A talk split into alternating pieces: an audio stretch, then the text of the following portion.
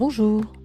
Parmi les personnes que j'accompagne, nous avons récemment abordé, encore une fois, la problématique de la prise de parole en public.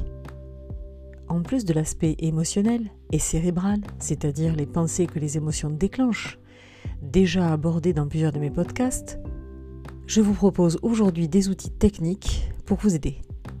Car si d'un point de vue technique, vous savez que vous pouvez compter sur vous, ce sera beaucoup plus simple de vous faire confiance et de pouvoir travailler sur l'aspect émotionnel parasite. Alors, tout d'abord, il faut préparer son chemin de fer, son squelette, l'ossature de son discours. Poser ses idées, un peu comme une checklist, les points que l'on va aborder. Ensuite, deuxième conseil, il faut travailler sa diction, articuler, alors il existe des petits exercices d'élocution.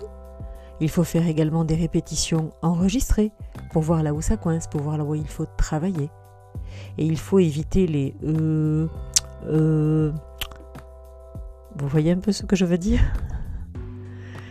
Je n'ai pas dit que c'était simple, je dis ça se travaille. Troisième recommandation, bien penser à faire des pauses, des silences, pour donner du relief le relief dans les temps d'arrêt au volume sonore qui va monter, baisser. Quatrième conseil, bien gérer le débit. Et si vraiment, vraiment il vous faut aller vite, il vaut mieux aller à l'essentiel plutôt que parler trop vite. Cinquième conseil, adopter, si possible, une respiration ventrale la respiration utilisée en méditation, celle qui calme, qui apaise. Sixième conseil, regardez les gens dans la salle, sans fixer personne en particulier. L'astuce, c'est de regarder juste au-dessus de leurs yeux. Ça donne euh, une vision lointaine. Vous regardez l'horizon. Alors en ce moment, c'est pas simple, hein. on est plutôt en visio qu'en salle. Mais c'est pareil, c'est la même chose. Regardez la caméra, regardez votre écran, plutôt que vos notes. D'où l'intérêt de l'ossature, hein, plutôt qu'un discours euh, euh, littéraire écrit avec des phrases que l'on n'arrive plus à, relire euh, dans le feu de l'action. Par contre, il faut éviter beaucoup trop de mouvements qui donneraient un aspect théâtral et dérangeraient l'auditeur. Surtout quand on est à l'écran, petit écran plutôt qu'en salle. Septième conseil, si un incident technique euh, survient et vous déroute, ce qui est assez euh, classique, et eh bien plutôt que de vous irriter, de vous remettre en question, essayez de penser au sourire.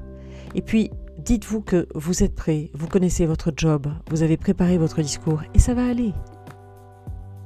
Dernier conseil, reprenez tous ces conseils pour vous aider à bâtir ce discours donc l'ossature la plus simple possible avec les idées clés, les mots clés.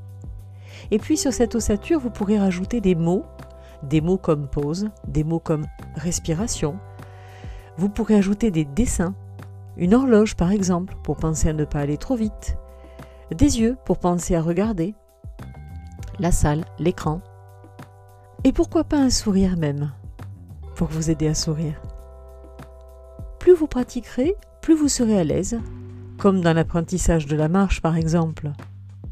Et avec préparation et courage, ça va le faire. Vous l'aurez remarqué, c'est mon 99e épisode.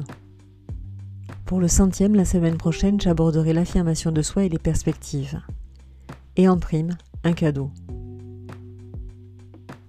Bonne semaine